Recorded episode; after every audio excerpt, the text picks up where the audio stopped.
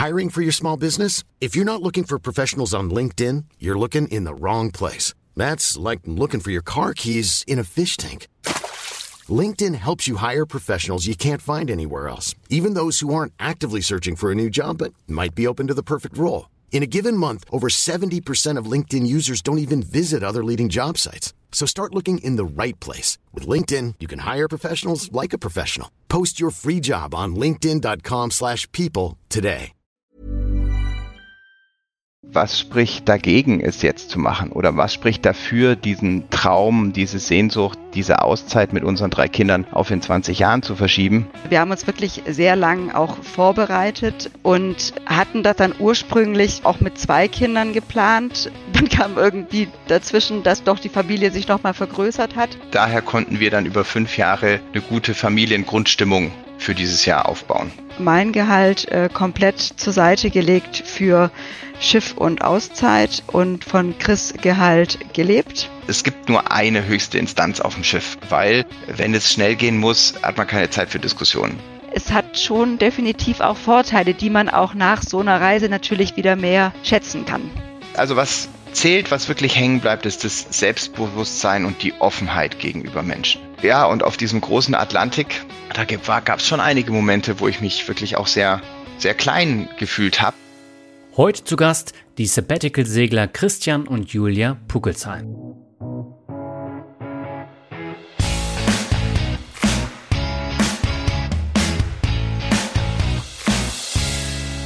Ich habe häufig das Thema im Podcast, dass wir unsere Wünsche und Träume nicht immer wieder nach hinten schieben sollten. Häufig geht das nämlich gar nicht so einfach, weil dem irgendetwas im Wege steht. Sei es der Job, die Familie oder auch das Geld. Doch wie ist das, wenn man Kinder hat und ganz andere Herausforderungen für eine Auszeit oder eine längere Reise auf einen warten? Vor dieser Frage standen Christian und Julia Pukelsheim. Schon 2016 planten sie eine einjährige Segeltour mit ihren beiden Töchtern, die sie einige Jahre später umsetzen wollten. Dann bekam die Familie nochmal Nachwuchs und schließlich kam auch noch die Corona-Pandemie dazu. Das alles hielt sie nicht davon ab, 2021 für ein ganzes Jahr in See zu stechen. Zwar musste die Route etwas angepasst werden, aber Julia und Christian erfüllten sich diesen Wunsch einer einjährigen Auszeit auf dem Meer mit ihren drei Töchtern. Im Interview sprechen wir über die zahlreichen Herausforderungen wie beispielsweise Beruf und Schule im Vorfeld der Reise, die langfristige Planung und die Schwierigkeiten auf See. Und es geht auch um die Erfahrungen, die die Familie während der zwölf Monate sammeln konnte. Und gerade die Kinder konnten von den Erlebnissen ordentlich profitieren. Ein kurzer Hinweis vorab. Leider hatten wir bei der Aufnahme einige technische Probleme, die ich zwar im Schnitt ganz gut lösen konnte, aber es gibt immer noch einige Knackser und Störgeräusche, die im weiteren Verlauf des Gesprächs aber besser werden. Ich bitte dies zu entschuldigen. So, jetzt genug der Vorrede, gehen wir zum Interview. Premiere bei Mehrmut zum Glück. Meine Leitung geht heute nach Solingen zu gleich zwei Gästen und ich habe heute Christian und Julia Puckelsheim zu Gast. Sie haben mit ihren drei Töchtern mitten während der Corona-Pandemie eine Auszeit genommen, um über die Meere zu segeln. Über das Wieso, Weshalb und Warum sprechen wir heute ausführlich, aber erstmal herzlich willkommen bei Mehrmut zum Glück, ihr zwei. Ja, lieber Daniel, vielen Dank für die Einladung. Wir freuen uns sehr und sind schon sehr gespannt auf das Interview, was jetzt kommt. Ja, das freut mich, denn die Verbindung kam ja tatsächlich über Nina, die vor zwei Monaten zu Gast war. Und äh, das freut mich natürlich sehr, wenn sie den Podcast dann noch weiterempfohlen hat. Ja, ich habe äh, Nina in einem anderen Format getroffen und sie hat ganz begeistert von ihrem Interview erzählt. und äh, dieses äh, Feuer ist dann übergesprungen und ja, so kam der Kontakt zustande. Ja, und sehr schön, dass das jetzt auch klappt. Ähm, Julia, dann fange ich mal mit dir an und mit der ersten Frage. Was bedeutet dir denn persönlich Glück? Ja, da fängt es ja schon gleich richtig spannend an. Also ich glaube, vor der Reise hätte ich das gar nicht so ganz genau definieren können. Nach der Reise ist es jetzt definitiv ein verändertes äh, Zeitempfinden. Mhm. Also vor allem so diese ja die Zeit irgendwie so einzuteilen, wie man das irgendwie selbst für sinnvoll achtet. Das ist so eine Freiheit, die da entstanden ist und die jetzt für mich, glaube ich, äh, Glück bedeutet. Mhm. Christian, ist es bei dir ähnlich, dass Zeit für dich jetzt ein wertvolleres Gut ist als vorher? Ja, Zeit schon auch und bei mir ist es vor allem nochmal dieses Gefühl der, der Unabhängigkeit geworden, der Freiheit und ein bisschen tatsächlich auch der Mut, so das eigene Leben wirklich zu spüren und zu gucken, wohin es uns treibt als Familie, wohin es mich mhm. treibt und dem auch nachgehen zu können, das ist tatsächlich für mich Glück. Mhm. Wenn ich jetzt mal so in meinem Bekanntenkreis oder im Kollegenkreis die Frage stelle, ob man denn mit einer Familie eine Auszeit nehmen könnte, dann werden 90 Prozent mindestens sagen, nee, das wäre ja gar nicht möglich. Ihr habt euch aber tatsächlich mit euren drei Töchtern dazu entschieden, eine einjährige Auszeit zu nehmen. Warum habt ihr denn die Entscheidung getroffen, Julia? Ja, gute Frage. Ähm, also ich glaube, es gab unterschiedliche Gründe. Das eine war tatsächlich so eine Sehnsucht nach Reisen, die haben wir schon immer. Wir sind mhm. schon immer viel gereist, auch mit den Kindern und hatten natürlich auch immer so eine Idee, dass das dann ja nicht mehr geht, wenn die in der Schule sind. Ja. Und haben uns irgendwann aber auch gefragt, warum eigentlich? Und das ist auch was sehr Deutsches. Ähm, wenn man so ein bisschen sozusagen im World Wide Web äh, cruise, dann stellt man fest, andere Familien, andere Nationalitäten sind durchaus unterwegs. Mhm. Und ähm, ja, dann haben wir irgendwie das Gefühl gehabt, auch ein bisschen aus persönlicher Erfahrung, weil meine Eltern auch viel mit uns gereist waren und Christian ähnliche Erfahrungen machen durfte. Das wollen wir eigentlich genau unsere Kinder auch erfahren lassen und mhm. ähm, ja, haben uns dann damit beschäftigt, wie man denn sowas auch in Deutschland äh, hinbekommt. Mhm. Und gab es da Probleme jetzt im Vorfeld mit Kindern zu sagen, ja, ähm, die müssen ja zur Schule oder in den Kindergarten und das wäre ja gar nicht möglich oder ging das relativ einfach? Ähm, nein, also das ist relativ einfach zu beantworten. Das ist eigentlich nicht vorgesehen, ganz klar. Okay. ähm, genau, wir haben es dennoch hinbekommen, aber ja, da muss man schon wirklich ähm, ja das wollen und sich dahinter klemmen und argumentieren und das auch schriftlich und auch bei der ersten Ablehnung dranbleiben. Und ähm, ja, also wir konnten dann tatsächlich einjährige Schulbefreiung für beide schulpflichtige Kinder erwirken. Mhm.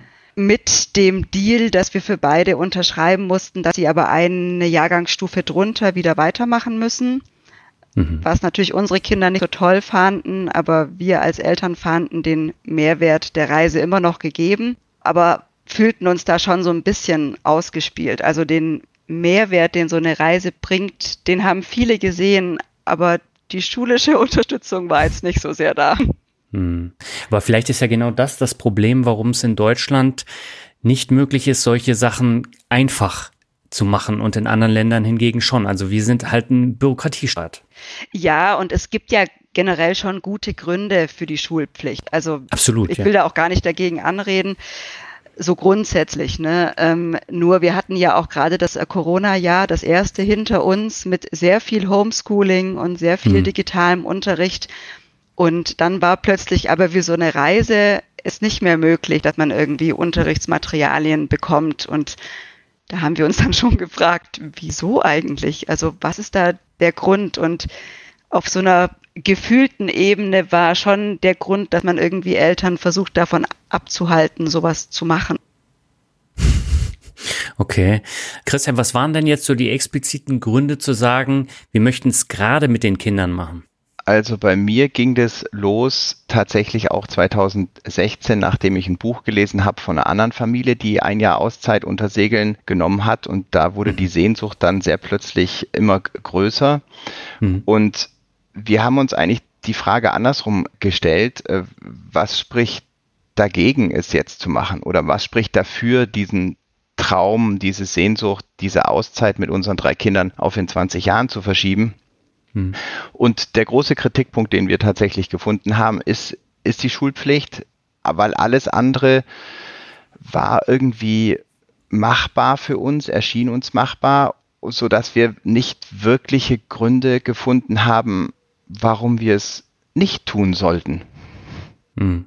Aber ihr habt ja dann während der Corona-Pandemie die Entscheidung getroffen, das genau dann zu machen. Warum kam die Entscheidung genau in dem Augenblick?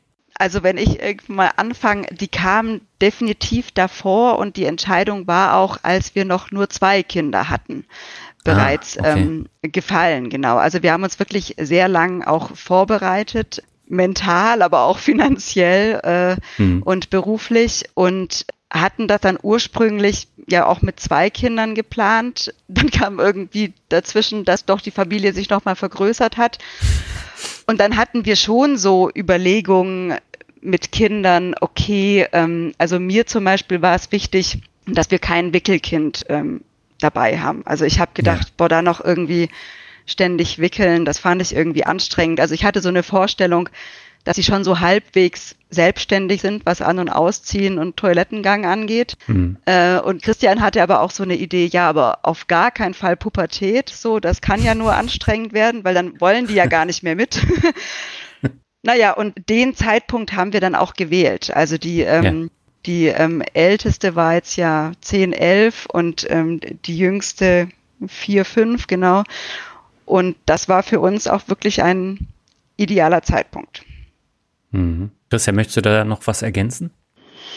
Ja, das, äh, diese Suche nach dem Zeitpunkt, also wir haben uns 2016 entschieden, dass wir am 14. Juli 2021 ablegen. Und okay.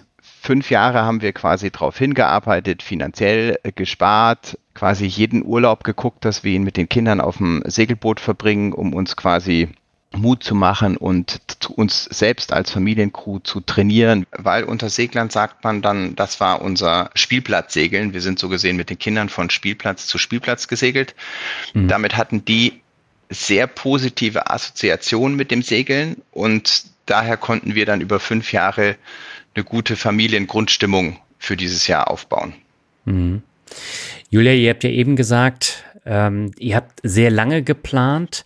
Äh, wie seid ihr denn im Vorfeld ähm, vorgegangen? Hattet ihr das Boot denn schon äh, gekauft und ähm, wie habt ihr das finanziell äh, umgesetzt, die Planung? Ja, genau. Also es gab so unterschiedliche Aspekte, die es zu bedenken galt. Das eine natürlich das liebe Geld.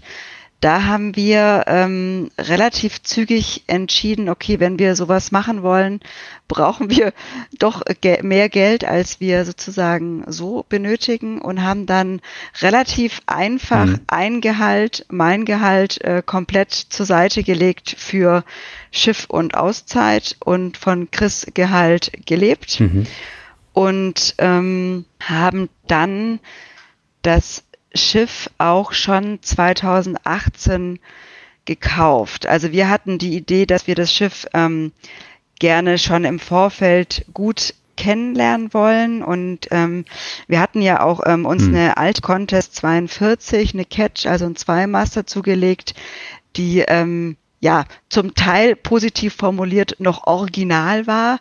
Ähm, da waren auch dann wirklich noch äh, umfangreiche Refits zu machen, die zum Teil von vornherein geplant waren, zum Teil sich im Lauf der Zeit gezeigt haben, dass sie nötig sind.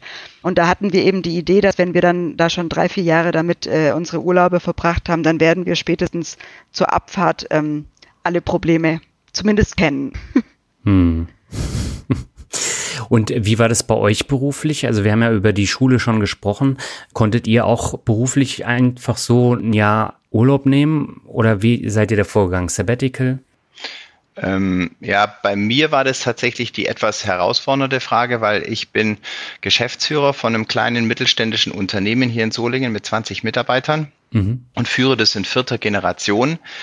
Und da war tatsächlich die große Vorbereitung, dass ich mir eben gar nicht, also gar nicht vorstellen konnte, dass jemand von außen so ganz klassisch deutsch als Interimsmanager in das Unternehmen geht, sondern mhm. ich wollte es tatsächlich für das Jahr in die Hände der Mitarbeiter geben und habe dann fünf Jahre lang sehr intensiv an der Kultur und an der Eigenverantwortung gearbeitet, um dann es ungefähr anderthalb Jahre vor Abfahrt im ja, ein Viertel im April 2020 in einer Vollversammlung dann zu verkünden, dass in 15 Monaten wir als Familie für zwölf Monate segeln gehen und ab da dann mit offenem Visier gefahren bin und dann haben wir natürlich äh, alle Prozesse angeguckt und geguckt, wie machen wir das mit den Entscheidungen und den Verantwortungen.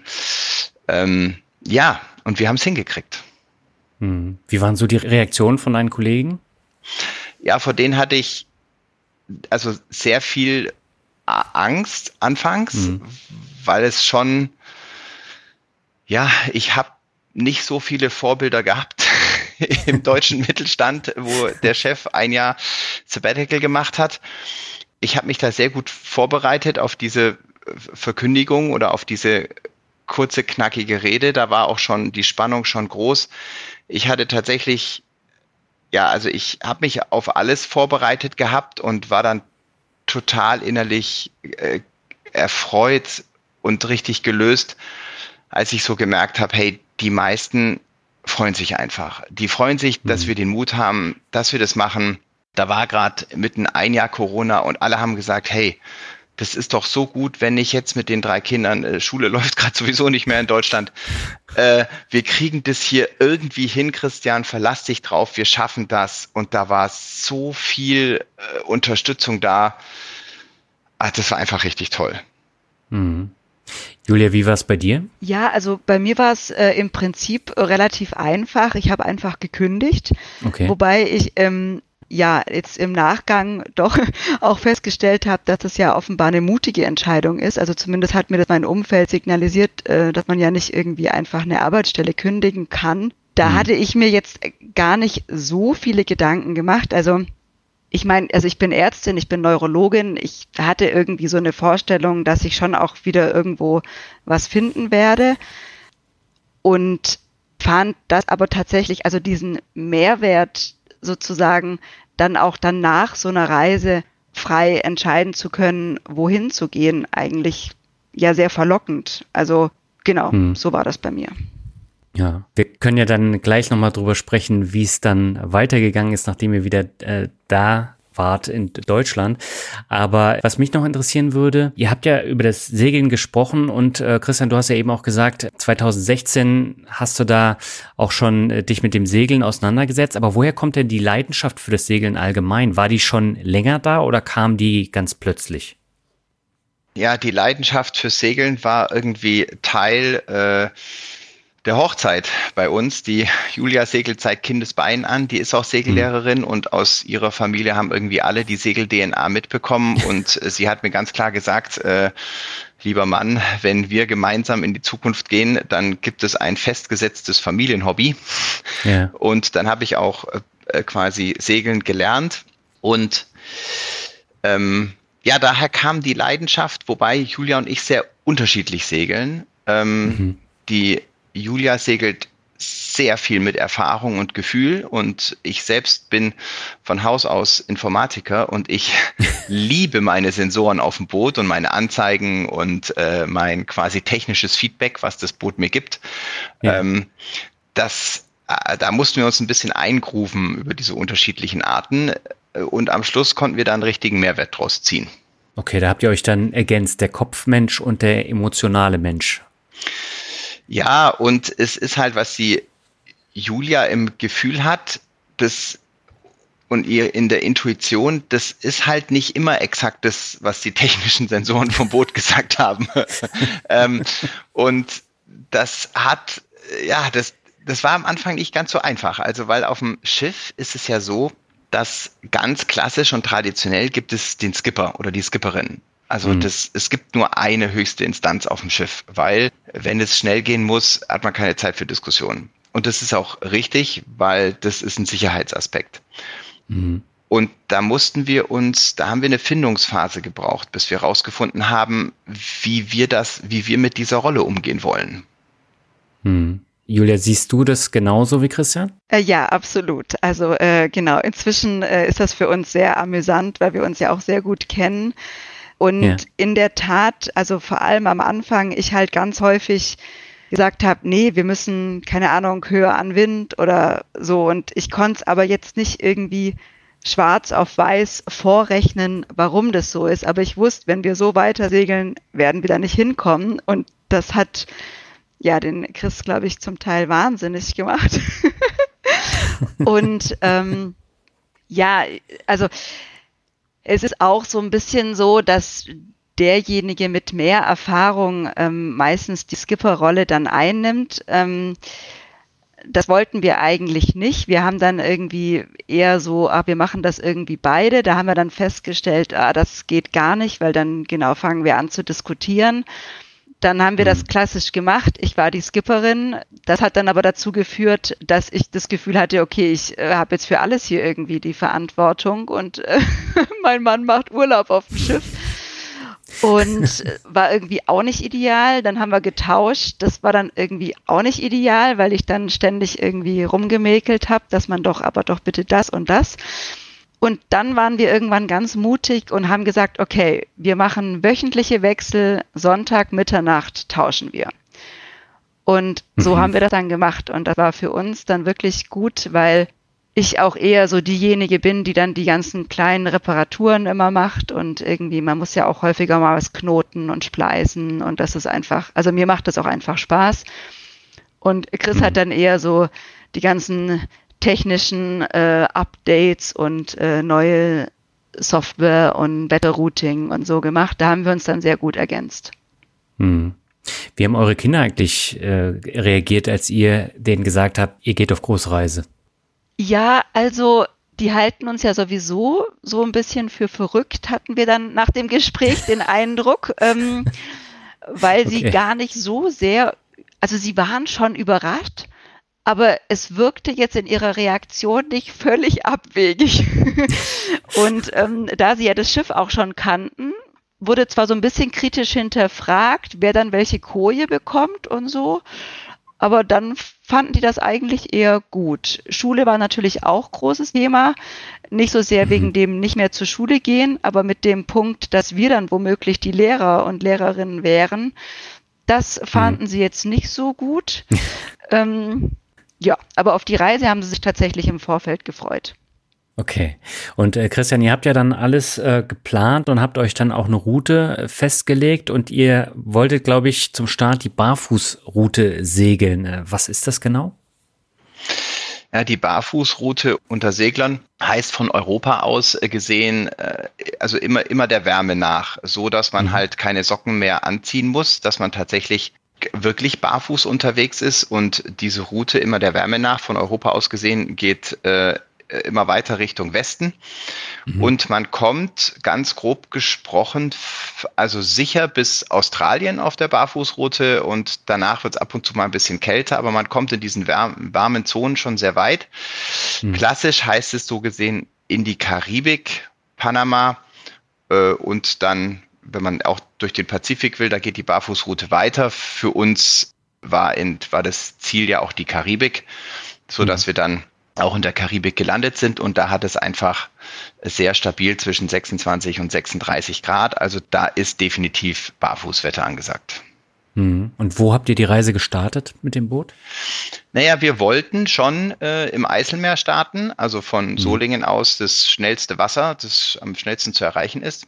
Aber äh, die Pandemie hat uns dann Strich durch die Rechnung gemacht und äh, wir, das Boot ist dann in, in A Coruña, in, äh, was ist das, Nordwest Spanien, also in Galicien lag das dann da und von da sind mhm. wir dann tatsächlich gestartet. Das heißt, wir haben sehr viele Kisten vorausgeschickt und sind dann irgendwann äh, Anfang Juli in den Flieger gestiegen und runtergeflogen nach A Coruña und von, von da dann in der Tat am 14.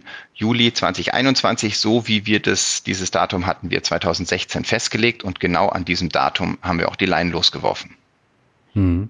Und dann war das Ziel tatsächlich dann um Spanien rumzufahren und dann Richtung Kanaren und dann in die Karibik oder wie kann ich mir das vorstellen? Ja, wir sind erst ganz ganz langsam äh, losgefahren, weil wir hatten ja die Zeit geplant vom Eiselmeer aus. Jetzt mussten wir mhm. ja gar nicht mehr durch Frankreich durch oder an Frankreich vorbei. Das heißt, wir hatten viel Zeit gespart. Galizien ist ein wunderschönes familientaugliches Segelrevier. Da haben wir sieben Wochen verbracht, um die ganze mhm. Familie erstmal ankommen zu lassen auf das Leben auf dem Schiff. Also wir sind da gar nicht so viel gesegelt, aber wir haben auf diesem Schiff gelebt. Es ist nicht groß. Äh, und dann erstmal zu gucken, wie, wie, wie spielt sich alles ein.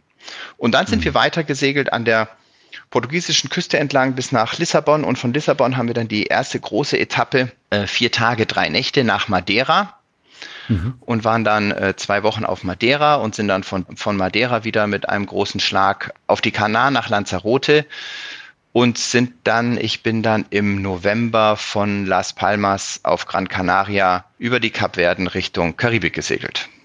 Mhm. Du hast gesagt, du, warum hast du das allein gemacht? Ja, Daniel, auf so einer, auf so einer Reise, wir hatten Vorstellungen, wir hatten Pläne, manches haben wir geschafft, manches konnten wir umsetzen und manchmal haben sich die Pläne auch gravierend geändert. Hm. Einer der größten war die Atlantiküberquerung. Wir haben festgestellt, dass zu fünft auf dem Schiff, ähm, also richtig Langfahrt, Tag und Nacht, hat der Familie nicht gut getan. Also über allem okay. stand, wir wollen eine gute Zeit haben. Wir waren geplagt von äh, Seekrankheit und Übelkeit und wir hatten einfach dann keine gute Zeit. Ich werde sehr schnell mhm. seekrank. Das haben die Kinder gesehen, wurden dann auch seekrank und auf der Überfahrt nach Madeira war dann die Julia Ärztin, Skipperin, Köchin, Erzieherin ja. äh, und das halt drei Tage und Nächte nonstop. Das hat uns alles so an den Rande der Kräfte gebracht, sodass wir dann entschieden haben, das möchten wir nicht. Und dann haben wir viele Optionen und sehr intensiv miteinander gerungen und diskutiert. Und das Ergebnis war, dass ich mit zwei weiteren Seglern äh, dann das Schiff in die Karibik bringe, sodass da dann unser Familienjahr weitergehen kann. Das heißt, die habt ihr dann angeheuert? Ja, also angeheuert im Sinne von bezahlt. Nein, wir haben sie sehr aktiv gesucht übers Netzwerk und haben tatsächlich, mhm. weil wir haben die Entscheidung getroffen, ähm, dass nur ich mit Crew-Segel ungefähr, was war das, drei Wochen vor Abfahrt. Also es war wirklich krass. Hm. Und wir haben aber tatsächlich zwei Verrückte gefunden, die so spontan so viel Zeit hatten und die sind dann nach, äh, ja, nach Las Palmas geflogen und äh, ich, wir waren dann, haben dann eine Crew gebaut und das hat ganz gut geklappt. Hm. Jetzt muss ich aber tatsächlich nochmal die Frage stellen, warum gehst du segeln, wenn du schnell seekrank wirst?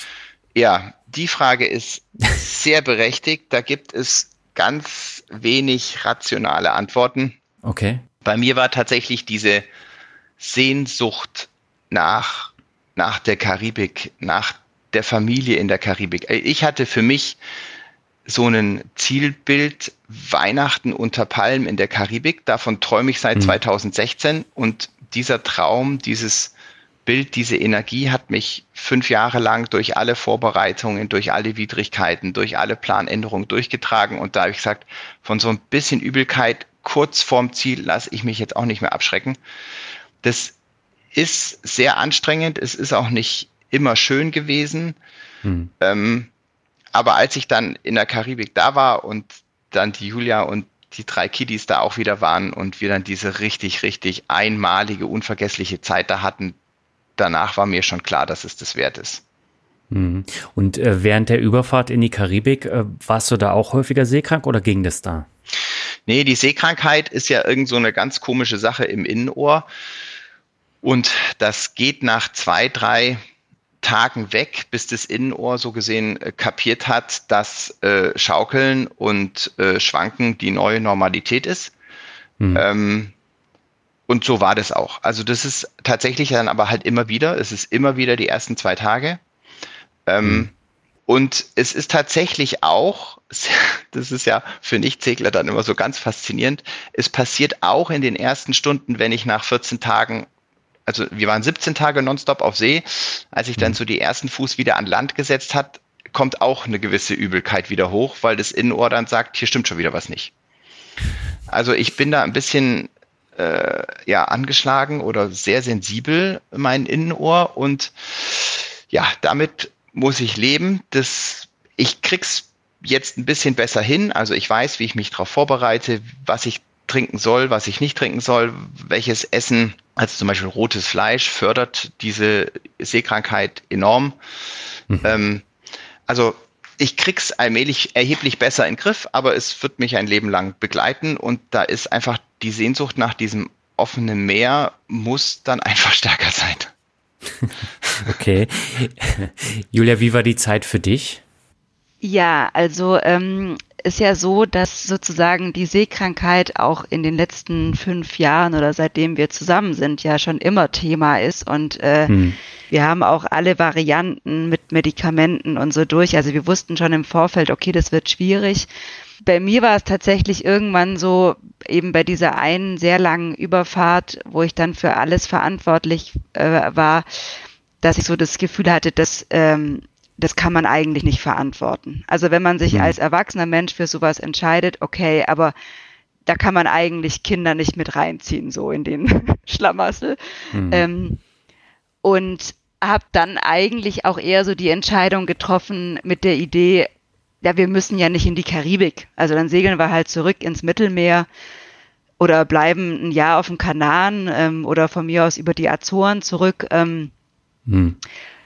Und habe tatsächlich auch nicht damit gerechnet, dass beim Chris aber dieses Bild von der Karibik mit uns so wahnsinnig geprimed irgendwie schon war, hm. dass ähm, er da wirklich ähm, das irgendwie durchziehen wollte. Und das fand ich natürlich gut, weil, also ich hat, fand das ja auch eine gute Idee an sich. Ich fand es eben nur keine gute Idee in der Familienkonstellation. Wir hatten dann kurz überlegt, zwei Erwachsene einfach zusätzlich mitzunehmen. Hm. Dann hätten wir es auch machen können, aber dafür hatten wir nicht ausreichend Kapazität für Frischwasser oder hätten einfach die Balance des Schiffs nicht mehr gehabt. Wir hätten auch nicht ausreichend Schlafplätze gehabt, sprich wir hätten eigentlich rotierend in den Betten schlafen müssen. Und das ist dann so kollidiert mit dem Gedanken, dass wir eigentlich einfach eine gute Zeit äh, haben wollen.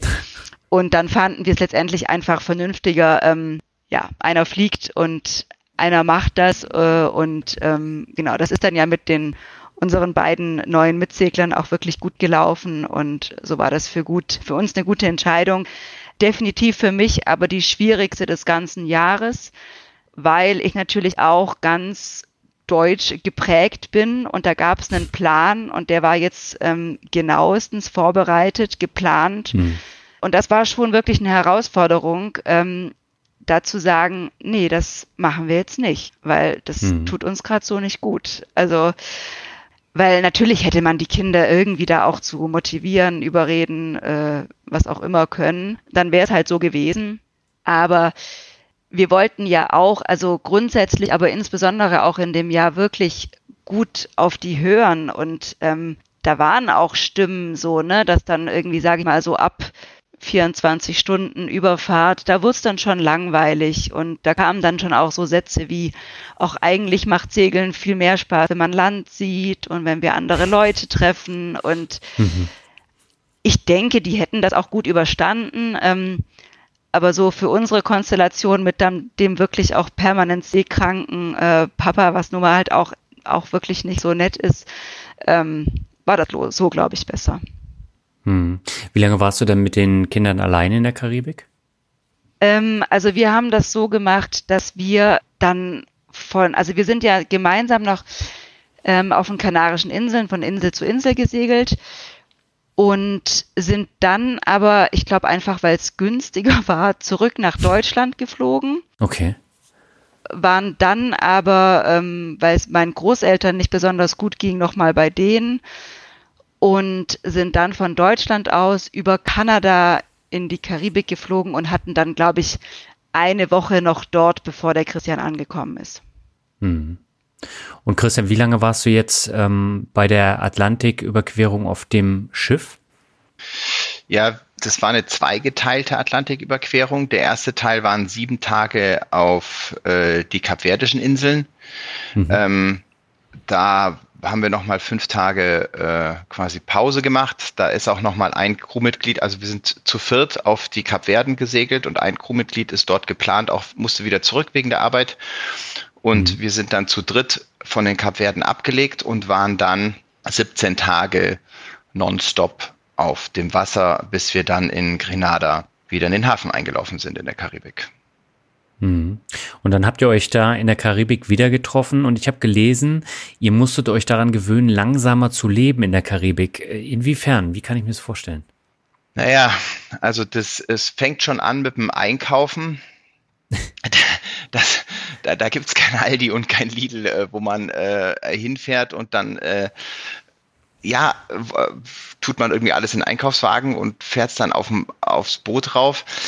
Hm. Da waren wir noch sehr verwöhnt auch von den europäischen Verhältnissen.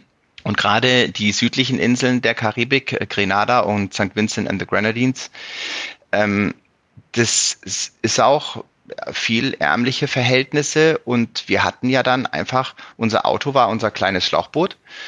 Ähm, mhm. Und bis die Einkaufsliste dann äh, fertig war und wir dann mit dem Schlauchboot zum nächsten äh, Anlegesteg, vom Anlegesteg zur Bushaltestelle, von der Bushaltestelle gewartet, bis irgendwann mal so ein karibischer Minibus kommt und dann das Ganze wieder zurück und wieder mit dem, wieder dann zu Fuß von der Bushaltestelle zum Schlauchboot, vom Schlauchboot wieder aufs Schiff. Auf dem Schiff nochmal alles nachgeguckt, ob keine ob wir kein Ungeziefer mitnehmen. Das heißt, alle Dosen mussten ja gereinigt und gespült werden. Dann musste alles verstaut mhm. werden und beschriftet werden. Und dann war halt Einkaufen acht Stunden. Und am Anfang war das echt schwer. Also bei mir, das war schon, das kann doch nicht sein, dass ich jetzt für so einen probeligen Einkauf einen ganzen Tag brauche, bis so dieses, diese, diese Effizienzhaltung, dass Einkaufen irgendwie so ein Prozess ist, der am besten nebenbei zu funktionieren hat hm. irgendwann tatsächlich umgeschlagen ist in, hey, das, das ist wie Land erkunden, Leute erkunden. Lass uns mal den lokalen Einkaufsmarkt erkunden. Was hat der denn alles? Und gar nicht mehr mit akribischer Vorbereitungsliste reingehen, sondern eher so, eher grob und dann sich ein bisschen treiben lassen. Und danach kam halt dann auch die Freiheit, wenn wir woanders waren und dann gab es einen Obst- und Gemüsestand, dass wir halt dann da noch mit eingekauft haben. Also dieses, diese Art von Leben, bisschen, ein bisschen mehr treiben lassen, als, sag ich mal, wir das in Deutschland gewöhnt sind, mit immer noch einer guten Vorbereitung. Das hat ein bisschen gedauert, bis wir so in dieser, in diesem karibischen Lebensrhythmus angekommen sind. Hm. Julia, wie war das für die Kinder, dieses neue Leben? Also die ähm, waren da sehr kindertypisch, fanden alles spann spannend, waren eigentlich immer neugierig und ja. ähm, haben uns tatsächlich auch sehr geholfen. Also ich erinnere mich zum Beispiel auf Grenada. Da waren wir zu einer Zeit, wo es mehrmals am Tag relativ stark geregnet hat, aber immer nur so für ein, zwei Minuten. Mhm. Was aber dazu geführt hat, dass dann eben auch alles nass war und zum Beispiel das Wäschetrocknen überhaupt nicht funktioniert hat. Ich habe dann immer noch versucht, die Sachen wieder abzuhängen, wieder aufzuhängen, habe sie aber dann auch irgendwann einfach nur hängen gelassen, weil ich festgestellt habe, das bringt nichts. Aber die Kinder haben dann auch noch beobachtet, dass die anderen auch einfach sich nass regnen lassen, nach dem Motto, naja, irgendwann trocknet man ja auch wieder. Also die haben sich auch gar nicht mehr umgezogen hm. und haben das dann einfach so adaptiert. Und also als ein völlig normales Neu. Und ich habe schon gemerkt, dass ich natürlich dann noch schon so Gedanken hatte, oh Gott, ja, aber hoffentlich erkälten wir uns dann nicht oder hm. keine Ahnung, Blasenentzündung wäre jetzt auch doof auf dem Schiff, wenn irgendwie alles nass und feucht, aber ist natürlich Quatsch, ne? Da ist ja total warm und die Sachen sind auch ratzfatz immer wieder trocken gewesen. Hm. Ähm, ja, da waren aber die Kinder doch deutlich, ja, eigentlich einfacher mit dem, mit dem Neu oder anders. Das heißt, sie konnten sich einfacher anpassen als ihr jetzt als Erwachsene.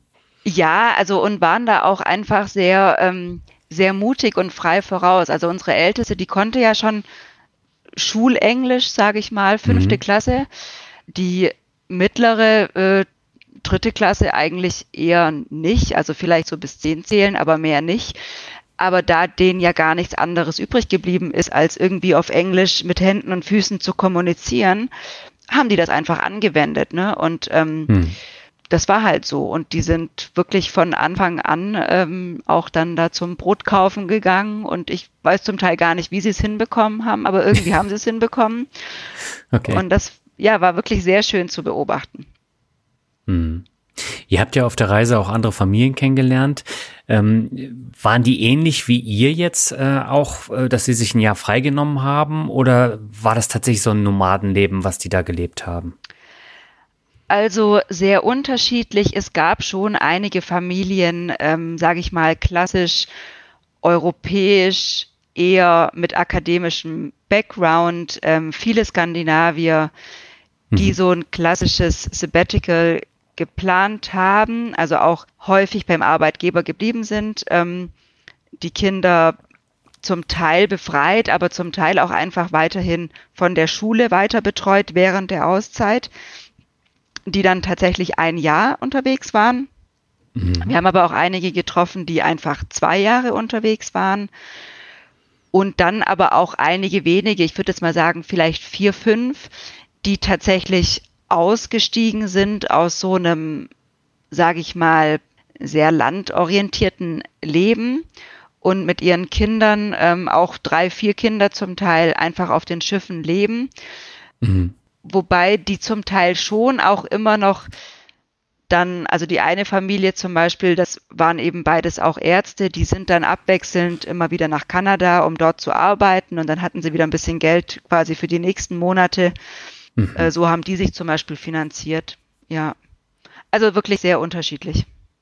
Ja, aber das waren jetzt keine Lebensmodelle, wo ihr dann gesagt habt, das ist aber toll, sondern äh, ihr hattet dann schon vor, wieder nach Hause zu gehen und dann in das normale Leben wieder einzutauchen.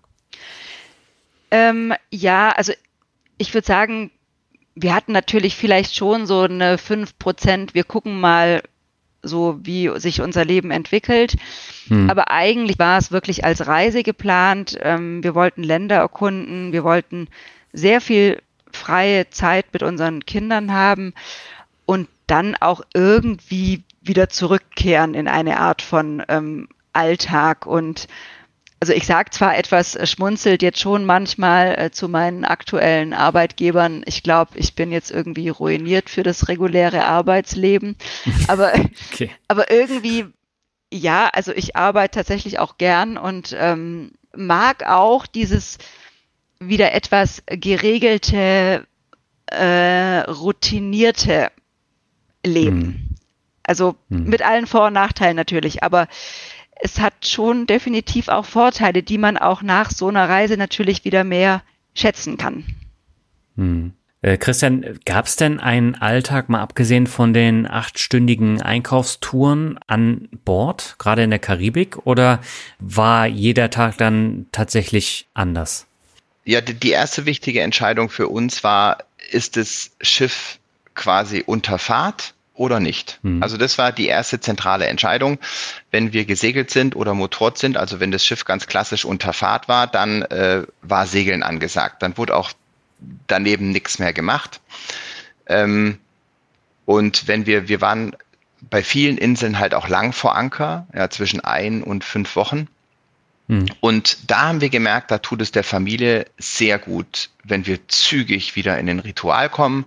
Das war tatsächlich bei uns dann auch irgendwie zwischen sieben und acht Uhr aufstehen. Da wurden wir auch alle normal wach, also auch ohne Wecker. Da war dann dieser Lebensrhythmus auch so drin. Und dann mhm. haben wir immer ein bis zwei Stunden, meistens eine Stunde Schule und Kindergarten gemacht, ähm, wo Julia und ich uns dann fächerspezifisch aufgeteilt haben. Und als wir die Reise begonnen haben, haben wir das auch noch drei Stunden gemacht, weil ja irgendwie gedacht haben, ja, in Deutschland sind es ja fünf Stunden Schule, drei Stunden ist ja schon krass. Äh, mhm. Und wir haben das in der Karibik noch auf eine reduziert, weil wir tatsächlich festgestellt haben, also diese eine Stunde, eins zu eins, ist von einer ganz anderen Energie- und Aufmerksam Aufmerksamkeitsdichte als der Klassenverbund in der Schule, ähm, ja. so dass wir auch einfach, also sowohl unsere Kinder, aber auch wir in der Rolle Lehrer waren nach einer Stunde oder nach anderthalb wir waren dann auch durch und haben dann noch mal ein bisschen so Schifforga gemacht und haben dann den Nachmittag meistens dann für Insel erkunden, Wasser erkunden, tauchen gehen oder uns mit anderen treffen. Aber dieser Rhythmus gemeinsam aufstehen, gemeinsam frühstücken, gemeinsam das Schiff klar machen, um dann quasi für eine Stunde Schule zu machen, das war wichtig für uns. Und das hat sich eben nicht an Wochentagen oder Wochenende orientiert, sondern das hat sich halt daran orientiert, ob das Schiff sicher vor Anker war oder mhm. nicht. Mhm. Und äh, von der Karibik, da wart ihr ja einige Wochen. Äh, wie seid ihr dann wieder äh, Richtung Deutschland gefahren? Ja, die Zeit in der Karibik waren äh, einige viele Wochen. Wir waren da insgesamt fünfeinhalb Monate. Oha. Okay. Sind quasi von ganz Süden von Grenada bis nach Norden Antigua und Barbuda äh, gesegelt. Mhm. Und das, um nochmal auf die ursprüngliche Frage von dir eben zurückzukommen, das war ja. tatsächlich auch so eine Langsamkeit, dass wir festgestellt haben, mit Kindern macht es für uns tatsächlich keine Freude, dieses Inselhopping. Also andere Schiffe mhm. haben Inselhopping gemacht, also auf die Insel, drei Tage Insel erkunden, ablegen, nächste Insel, drei, vier Tage Insel erkunden, ablegen, nächste Insel. Und wir haben festgestellt, wir brauchen einfach zwei, drei Tage, bis wir angekommen sind, bis wir unseren Rhythmus wieder gefunden haben, um dann wieder hm. abzulegen. Das, das, das haben wir einmal gemacht und festgestellt, das ist ja Stress.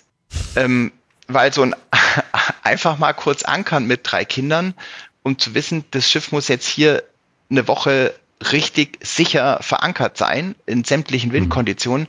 Das geht alles bei uns nicht so mal eben. So dass wir uns dann tatsächlich diese Zeit genommen haben, von Süden nach Norden zu kommen. Und das war die viele Zeit. Und jetzt über das Ganze reden. Was war jetzt nochmal die Frage gewesen? Wie ihr von der Karibik dann wieder gen Deutschland äh, gefahren seid. Ah ja, genau. Da war ja nochmal so eine lange Fahrt. Klassischerweise mhm. segelst du so in Antigua Barbuda so los über die Azoren dann wieder Richtung Europa. Mhm da wir ja schon wussten, dass diese Art von Langfahrt nichts ist für uns, haben wir uns tatsächlich einer kleinen Gruppe angeschlossen und haben unser Schiff Huckepack über den Atlantik äh, fahren lassen auf einem Schiffstransporter mhm. äh, okay. und haben es in Rotterdam wieder in Empfang genommen und sind, haben dann quasi unser Jahr von Rotterdam aus durch die Kanäle Hollands übers Eiselmeer beendet. Mhm. Aber ihr wart zwischendurch auch noch in den USA, richtig? Ja, weil äh, wir haben dann, das war auch eine kleine Fügung des Schicksals, also ein Teil von meiner Familie lebt nördlich von New York mhm. und ich habe bei der Recherche dann rausgefunden, dass es flugpreistechnisch günstiger ist, von Antigua über New York nach äh, Europa zu fliegen als mhm. von Antigua direkt nach Europa zu fliegen. Wo ich dann gesagt habe, es ist das einzige Mal in unserem Leben, dass New York sehen billiger ist als New York nicht sehen. Okay. Das muss man dann natürlich wahrnehmen. Ja, das mussten wir wahrnehmen. Als wir dann aber allerdings in New York waren, ähm, kam die Information von dem Schiffstransporter, dass er leider nicht wie geplant jetzt unser Schiff aufgenommen hat, so dass wir unsere Flüge ganz geplant äh, umsetzen konnten, sondern dass er äh, war ja alles Auswirkung der Corona-Pandemie, dass mhm. er fünf Wochen Verspätung hat. Das heißt, wir saßen da in den USA, wussten, in drei Tagen fliegen wir zurück nach Europa äh, und wollten dann wieder auf unser Schiff. Aber das Schiff war einfach nicht da und wir wussten, es wird auch vor den nächsten fünf Wochen nicht kommen. Hm. Sprich, das war so eine, da standen wir dann so ein bisschen äh, und haben überlegt, was machen wir denn jetzt? Und das war auch so eine Situation, die mir, glaube ich, sehr lang noch in Erinnerung bleiben wird. Diese, diese Seglergemeinschaft, weil wir dann, wir wussten es tatsächlich nicht. Wir hatten unser Haus zwischenvermietet, also nach Hause ging nicht. Mhm. Ähm, so dass wir dann in die große Segler-Community geschrieben haben, äh, hey, wir kommen irgendwie Anfang Mai äh, in Europa an, aber unser Schiff erst Anfang Juni. Kann uns irgendjemand irgendwie helfen? Und eine belgische Familie hat sich hat geantwortet und hat gesagt, wir sind noch unterwegs mit unseren Kindern. Der, wir haben unser Haus auch vermietet. Der Mieter ist aber gerade vorher ausgezogen, ungewöhnlicherweise. Es ist genau ein Slot von sechs Wochen unser Haus jetzt unbewohnt und die Miete schon bezahlt. Ihr könnt rein. Mhm.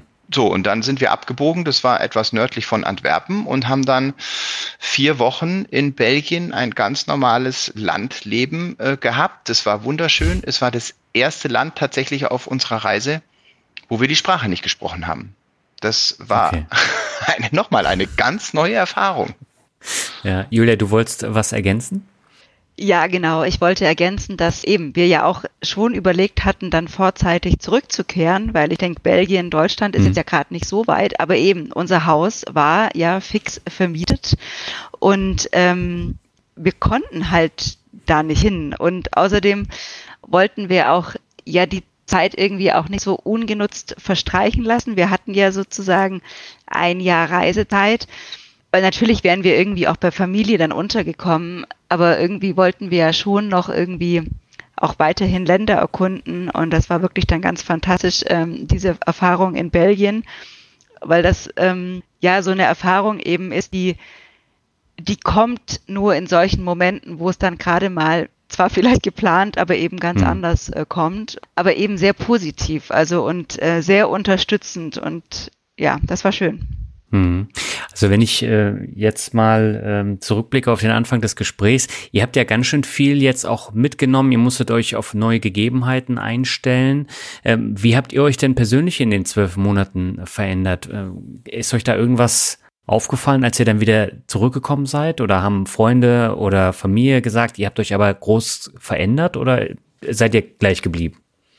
Also spannend war ja im Vorfeld schon, dass wir zwar vereinzelt ja auch Gegenstimmen hatten gegen das Projekt, mhm. die Reise, aber doch größtenteils eher supported worden sind und ganz häufig mit so Worten wie, ja, also zu euch passt sowas oder ja, wenn einer sowas macht, dann ihr. Okay. Und das hat uns schon auch bestärkt. Wir haben definitiv auf der Reise auch völlig klar die Erkenntnis gewonnen, warum man sowas auch nicht macht. Also mhm.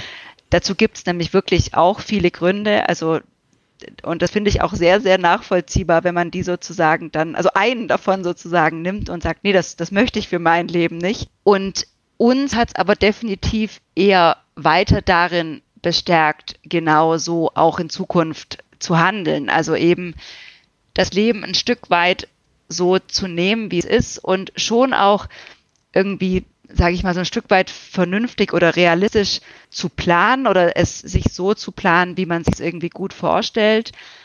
Aber dann eben sozusagen in der tats tatsächlichen Echtzeit es dann zu nehmen, wie es ist. Mhm. Und eben nicht irgendwie dann verbissen am Plan festzuhalten äh, oder irgendwie sich zu grämen oder was auch immer. Und ähm, das ist jetzt ganz persönlich für mich wirklich eine sehr gute Erfahrung, weil ich da im Vorfeld definitiv eher auch dann Dinge durchgezogen hätte, weil jetzt war es halt der Plan oder jetzt hat man schon ausgemacht. Hm. Und das sehe ich schon nicht mehr ganz so. Hm. Christian, ist es bei dir ähnlich? Ja, bei mir ist es ähnlich. Das ist, also bei mir ist es tatsächlich dieses ganz, dieses Gefühl, weniger planen und mehr vorbereiten. Also sich vorbereiten auf, auf unterschiedliche hm. Situationen, die da kommen können, aber nicht dieses feste Planen und Durchziehen. Das ist so eine gewisse Gratwanderung, die wir gelernt haben. Hartnäckig halt ja, aber verbissen nein. Ähm, und das hat uns gerade so ab, ab dem Zeitpunkt, wo wir in der Karibik waren, bis, bis zu dieser ganzen Rückreise, die ja dann auch dieses, äh, den Chaos-Faktor in sich hatte, das hat uns da sehr gut getan und das war eine sehr gute Chance, das äh, zu lernen. Ja. Ähm, was haben denn eure Kinder mitgenommen und gelernt? Ja, unsere Kinder, würde ich sagen, sind durch die Reihe, alle drei äh, haben Selbstbewusstsein aufgebaut, mhm. haben einen ungezwungenen Umgang mit Erwachsenen und auch mit fremden Menschen. Also das ist, die begegnen fremden Menschen, also das ist jetzt mein Gefühl, offener und mhm vertrauensvoller so im, im Leben. Äh, sprachlich, also die beiden Großen sind sprachlich enorm gewachsen, also sprechen beide jetzt sehr gut Englisch. Die Kleine mit fünf kann sich auch schon unterhalten. Das ist halt so ein radebrechendes Ding, aber die kommt klar, wenn die irgendwie durch will, äh, dann kriegt die das Zeug auch. Ja. Und als wir jetzt auf der Reise in, haben wir auch längere Zeit in, auf Martinique verbracht und da haben wir dann auch logischerweise angefangen, Französisch zu lernen. Also so ein paar Brocken gehen da jetzt auch schon. Das haben sie schon mitgenommen, dass das, das Reisen ist, ist anders. Es ist auch anstrengend. Also gerade die Große ist jetzt auch schon wieder froh drum, so ihr eigenes Zimmer zu haben und ihre Tür, die sie zumachen kann. Ähm, so ein mhm. bisschen Privatsphäre, die gibt's halt auf dem Schiff auch. Aber dieses, also was zählt, was wirklich hängen bleibt, ist das Selbstbewusstsein und die Offenheit gegenüber Menschen.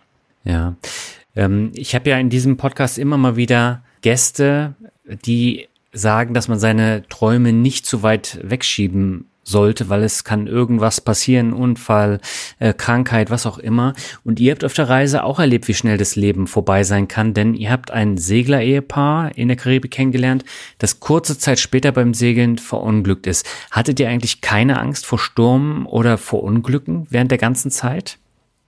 Ähm, ja, also ich glaube, Angst tatsächlich nicht. Also ich glaube, wenn man tatsächlich Angst ähm, vor Unglücken oder Stürmen hat, dann glaube ich, macht man so eine Reise mhm. nicht. Ähm, Respekt dagegen schon. Also ich, ich würde schon sagen, dass wir zum Beispiel, was das Wetterrouting an äh, ging, da extrem ähm, präzise vorgegangen sind und auch sehr vorsorglich eher Sachen mal nicht gemacht haben, wenn sich da was angebahnt hat. Ähm, bezogen auf das Seglerpaar, das war natürlich wirklich unfassbar tragisch und hat uns auch wirklich sehr mitgenommen, ähm, weil wir die auch vor der Reise schon kennengelernt haben und ein Stück weit ähm, gemeinsam quasi unsere Reisen geplant hatten. Und äh, die beiden hatten halt, also im Vergleich zu uns, sehr, sehr viel mehr Geld. Die hatten ein unfassbar gut ausgestattetes Schiff. Äh, da konnte man wirklich im Motorraum vom Boden essen. Mhm. Die hatten allen Schnickschnack, was man sich an Technik vorstellen kann. Und dann ist letztendlich halt ein Unfall passiert. Also so wie er natürlich tagtäglich hier auch irgendwie auf Autobahnen passiert. Mhm. Und ähm, natürlich war es irgendwie und ist es auch immer noch für, für uns wirklich unvorstellbar, dass es dem passiert ist. Andererseits ist es aber auch so, dass es eher so ist, dass ich denke, ja, genau so ist eben mit Unfällen. Also sie, sie kommen dann auch einfach ums Eck, wenn man nicht damit rechnet mhm. und letztendlich äh, überall auf dieser Welt. Ähm, und ja, deswegen ist es eher so, so sehr tragisch, weil wir auch natürlich häufig darauf angesprochen werden ja. und irgendwie ich es denen natürlich irgendwie anders äh, vergönnt hätte. Aber wenn ich mir die beiden auch so vorstelle, ich glaube, tatsächlich so haben die das, also die waren ja auch deutlich älter als mhm. wir. Ähm, ich glaube, ja, wenn es so hätte sein, so hätte sein müssen, ähm, ja, ich weiß nicht. Also sie haben halt auch dann davor die drei, vier Jahre wirklich sehr lebendig gelebt und ähm, irgendwie wirklich ihren Traum verwirklicht. Mhm. Und naja, das ist ihnen gegönnt ja. und geglückt. Ja, aber viele haben das eben nicht, dass sie ihren Traum verwirklichen können und dass sie drei, vier schöne Jahre haben und wo sie dann in der Karibik segeln können. Und ähm, viele schieben das halt immer wieder in die Zukunft und denken sich, ja, das mache ich dann, wenn ich in Rente gehe. Aber äh, nicht immer kann man das dann auch verwirklichen. Und äh, das ist auch immer so eine Geschichte, wo ich dann immer sage, ja, ich versuche die Ziele dann vorher zu erreichen und nicht erst in 10, 20 Jahren, weil keiner weiß, was dann dann äh, tatsächlich äh, Sache ist. Ne? Christian, siehst du es ähnlich? Ja, auf jeden Fall. Das war ja für uns einer der großen Treiber auch, es einfach jetzt zu machen mit unseren drei Kindern. Und es ist für, für Nicht-Segler ist tatsächlich das, das Thema Wetter und Sturm es ist einfach ein sehr prägendes Thema, weil man da kann man sich auch gut reinfühlen. Mhm. Und ich, meine Hauptverantwortung war ja auch das Wetter und ich würde tatsächlich mich heutzutage sehr weit aus dem Fenster lehnen und sagen, mit den heutigen technischen Möglichkeiten kannst du in der Welt segeln gehen und keinen Sturm erleben. Die Wetterprognosen sind so gut, was du als Normalsterblicher bekommen kannst. Das ist kein Geheimnis mehr. Dazu braucht man kein Studium der Metrologie. Das kriegst du alles. Die Technik ist da super. Selbst auf dem Atlantik habe ich mir alle 24 Stunden oder alle 48 Stunden zwei oder drei Großwetterlagen gezogen. Die Julia hat von zu Hause sich die Großwetterlagen an, angeguckt. Es ist beherrschbar im Sinne von damit zu leben und vorbereitet zu sein. Und da, aber mhm. das hat was mit Vorbereitung und Training zu tun und dann wird die, dann wird diese große unbekannte Natur und Wetter mit Vorbereitung, Vorausschauen und dem wirklich nötigen Respekt, dann lernen, haben wir gelernt, damit umzugehen. Und ähm, das, das ist dann part of the game. Wenn die Laien losgeworfen sind, ähm, übernimmt die Natur und du kannst das Beste draus machen als Segler, aber halt immer nur so, wie die Natur es vorgibt. Also sich gegen die Natur, gegen den Wind, gegen die Wellen zu stellen, bringt nichts. Ja, und auf diesem großen Atlantik, da gab es schon einige Momente, wo ich mich wirklich auch sehr, sehr klein gefühlt habe, weil wenn ringsherum und mhm. unter dir wirklich nur kilometerweit nur Wasser ist, äh, dann ist es schon ein, ein Gefühl, was, was ganz Spezielles und einzigartig. Hm. Wie lief das denn nach eurer Rückkehr? Seid ihr da wieder gut in den Alltag gekommen oder gab es da Probleme? Naja, also diese Frage hat zwei Teile. Die, der erste Teil ist der kindliche Teil. Äh, die sind, die waren nach 24 ja. Stunden wieder hier. Wir hatten, glaube ich, in der ersten Nacht hatten wir schon eine Pyjama-Party hier. In der zweiten, am zweiten Tag gab es ein spontanes Grillen von den Nachbarn und am dritten Tag war schon die zweite Pyjama-Party. Also das, äh, die Kinder haben es gefeiert. Ähm, ja, Julia und ich haben viel länger gebraucht. Also wir haben Wochen und Monate mhm. gebraucht, bis wir, wir wollten das auch brauchen. Also wir haben uns nicht danach gesehnt. Es war nicht das Ziel, möglichst zügig wieder ins Hamsterrad zu kommen. Schon einen Alltag und Routine wieder aufzubauen, aber bewusst. Also wo wollen wir die Routine und mhm. wo wollen sie, wir sie nicht? Und das, das war gut. Ich bin wirklich stolz drauf, dass wir uns das gegeben haben, diese Zeit gegeben haben, wieder hier an Land anzukommen, noch in einem bisschen karibischen Tempo und wirklich Schritt für Schritt zu gucken, was tut uns gut, was wollen wir und was wollen wir nicht. Hm. Julia, du musstest dir ja auch erst wieder einen neuen Job suchen, ne? Ja, genau. Also ich würde definitiv auch sagen, dass es äh, bei uns beiden Erwachsenen äh, ein ongoing process sozusagen.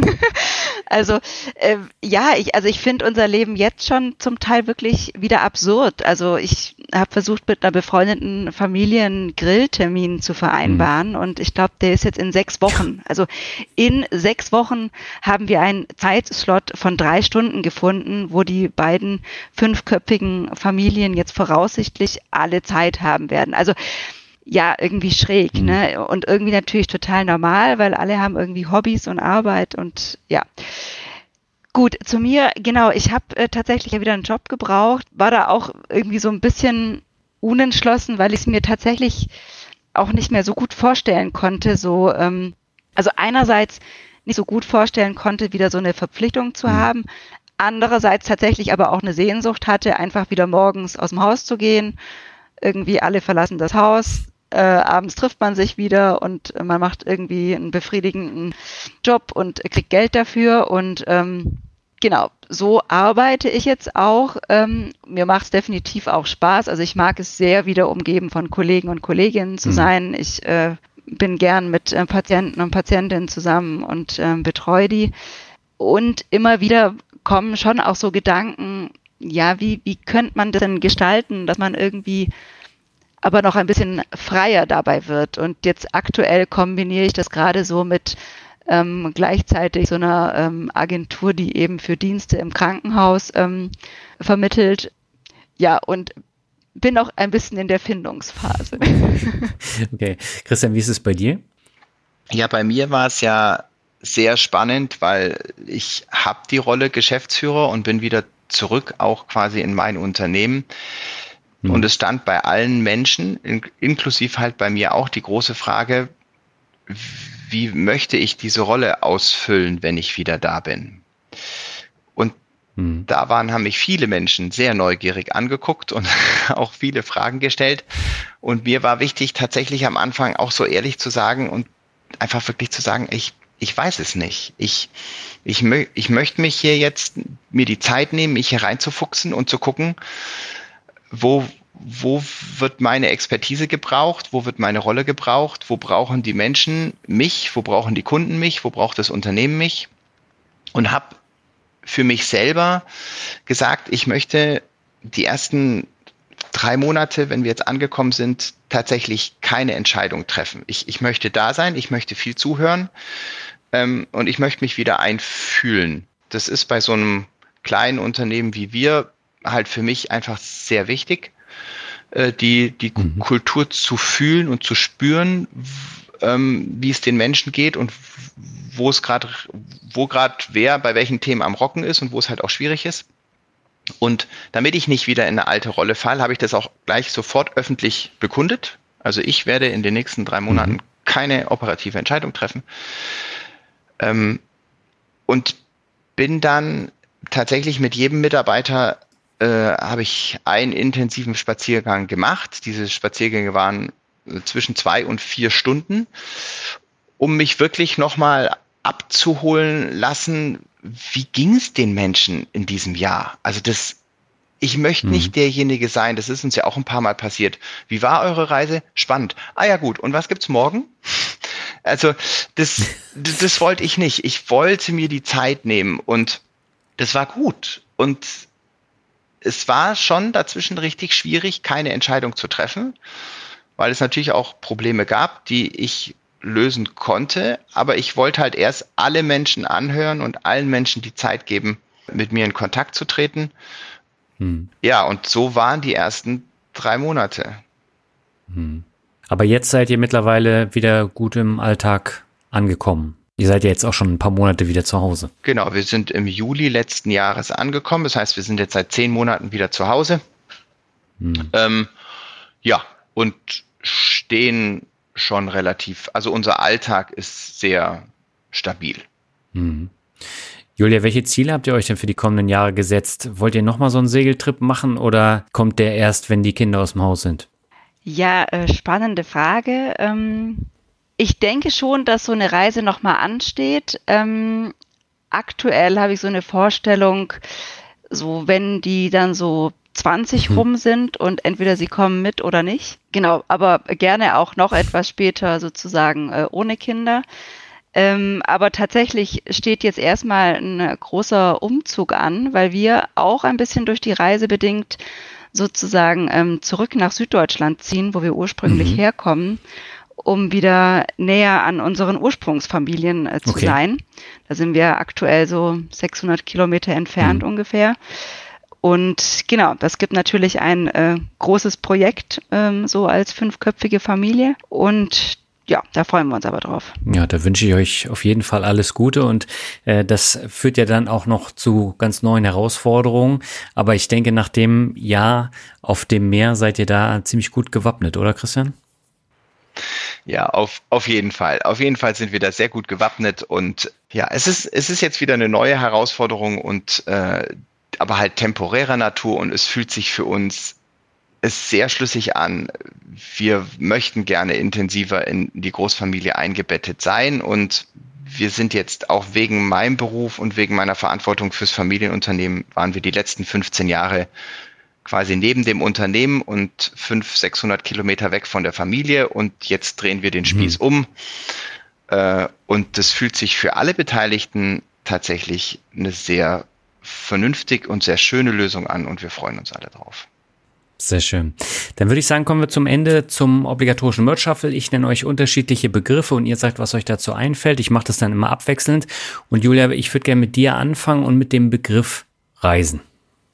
Neues, Neugierde und Sprachen als Stichwort. Mhm.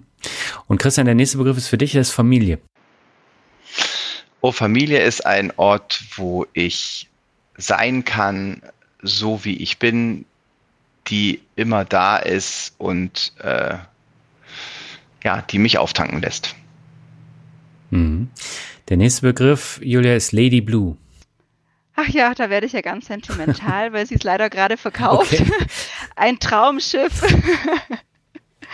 Sie hat uns wirklich sehr, sehr gut beherbergt das ganze Jahr und die Zeit äh, davor. Und ich wünsche, dass das äh, aktuelle Eignerpaar auch äh, bald in See sticht und wieder große Reisen mit ihr bestreitet. Mhm. Aber das heißt, ihr wolltet das Schiff jetzt nicht weiter behalten, sondern ihr würdet euch dann ein neues kaufen, wenn es soweit ist. Oh ja, also wir hätten das natürlich liebend gern behalten. Mhm. Ähm, aber das wäre jetzt finanziell nicht möglich gewesen. Das war eine Vernunftentscheidung. Ähm, Genau, aber dann kommt vielleicht auch irgendwann noch mal eins. Genau. Alles klar. Christian, der nächste Begriff ist Freiheit. Oh, da äh, ja, das ist voll mein Ding. Da ist, da sch schwingt bei mir alles im Körper und ähm, das gibt mir viel Energie. Also ich brauche diese Freiheit immer mal wieder. Ähm, ich für mich fühlt sich das oft an wie so ein Pendel. Also ich brauche auch die Rituale und die Geborgenheit also gerade jetzt auch nach dem Jahr Freiheit ist es ist die Sehnsucht nach dem Gegenteil äh, tatsächlich auch vorhanden. Und ich bin mir so sicher, dass es irgendwann in ein, zwei, drei Jahren wird, wird die Sehnsucht nach, nach der Freiheit, nach, nach dem Horizont, der nie endet, äh, das muss nicht zwingend das Wasser sein, das gibt es in vielen anderen äh, Möglichkeiten, Punkten auf dieser Erde auch, aber die wird wiederkommen, die die ist einfach in mir drin und die kommt dann immer wieder, diese Sehnsucht danach. Und das ist eine sehr, sehr schöne Sehnsucht. Sehr schön. Der vorletzte Begriff, Julia, ist schönster Moment. Also der schönste Moment der Reise. Ein schönster Moment, boah, also Das ist ja, das ist ja äh, unfassbar schwierig. Aber spontan als erstes ähm, fallen mir die Tobago Case ein, ähm, ein kleines ähm, Inselarchipel, ähm, wo wir mit wenigen Schiffen, fünf, sechs vor Anker lagen und umgeben waren von riesigen Wasserschildkröten, mhm. mit denen wir dann da getaucht sind und äh, die uns gefühlt begrüßt haben und äh, unsere Kinder haben sie begrüßt und wir hatten einen ganzen Nachmittag lang unfassbar viel Spaß. Das klingt wirklich nach einem Moment, der sich da noch einbrennt. ja, genau. Christian, der letzte Begriff ist für dich. Äh, das ist Mut. Ja, Mut ist viel, jetzt genau, jetzt muss ich mal kurz meine Wörter im Kopf sortieren.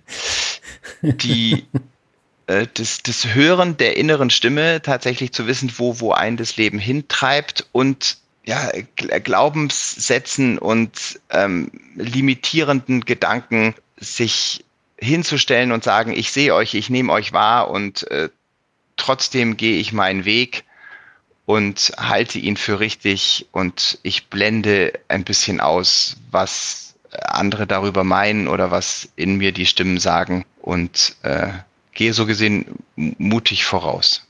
Hm. Julia, würdest du euch denn als mutig bezeichnen?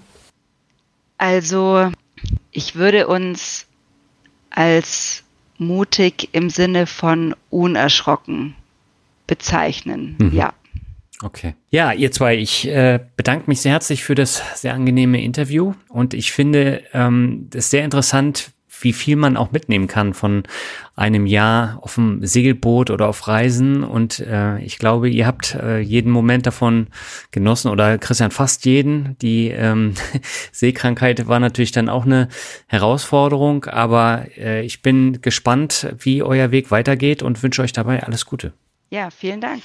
Ja, Daniel, äh, vielen Dank für die äh, Einladung auch hier zu dir. Es, es war ein spannendes Interview und ich freue mich auch schon, es zu hören. Soweit das Interview mit Julia und Christian Puckelsheim. Alle Links findest du im Blogartikel und in den Shownotes. Da kannst du dir auch einige Fotos von der Segeltour anschauen. Wir hören uns im September wieder. Dann habe ich eine junge Frau zu Gast, die sich verstärkt mit dem Thema Glück auseinandersetzt und bei der es auch etwas länger gedauert hat, bis sie es gefunden hat. Ihre ganze Geschichte erzählt sie ausführlich bei Mirmut zum Glück. Bis dahin wünsche ich dir alles Gute und sag ciao. Bis zum nächsten Mal.